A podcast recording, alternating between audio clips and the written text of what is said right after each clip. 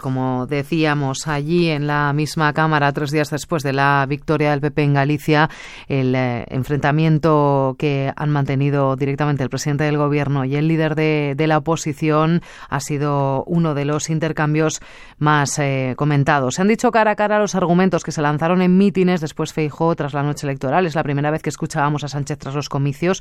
Vuelve a señalar al líder popular por las que considera incongruencias sobre los indultos y la amnistía.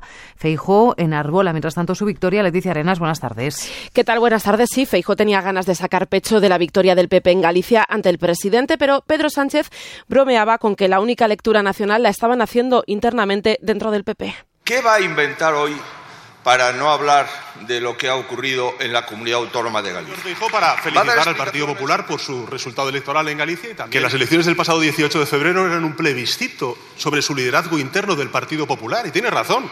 En eso estaban sus compañeros y compañeras. literalmente, el cambio en Galicia es imparable.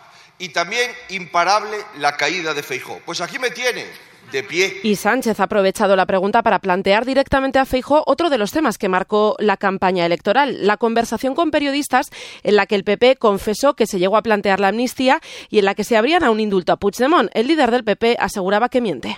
Llegue después de 15 días de campaña de insidias y de insultos contra mí. No tenía ninguna duda, ahora tenemos las pruebas, de que si hubiera sido por usted, sin duda alguna usted hubiera aprobado una amnistía, unos indultos y lo que hubiera hecho falta para Sigue mintiendo sobre lo que digo y ahora miente sobre lo que piensa. La única verdad del señor Feijó es que todo usted es mentira. Tono muy diferente el del resto de preguntas a Pedro Sánchez, una de Bildu y otra de Junts. Ante Aizpurúa se ha comprometido a buscar fórmulas para garantizar el traspaso del tráfico a Navarra.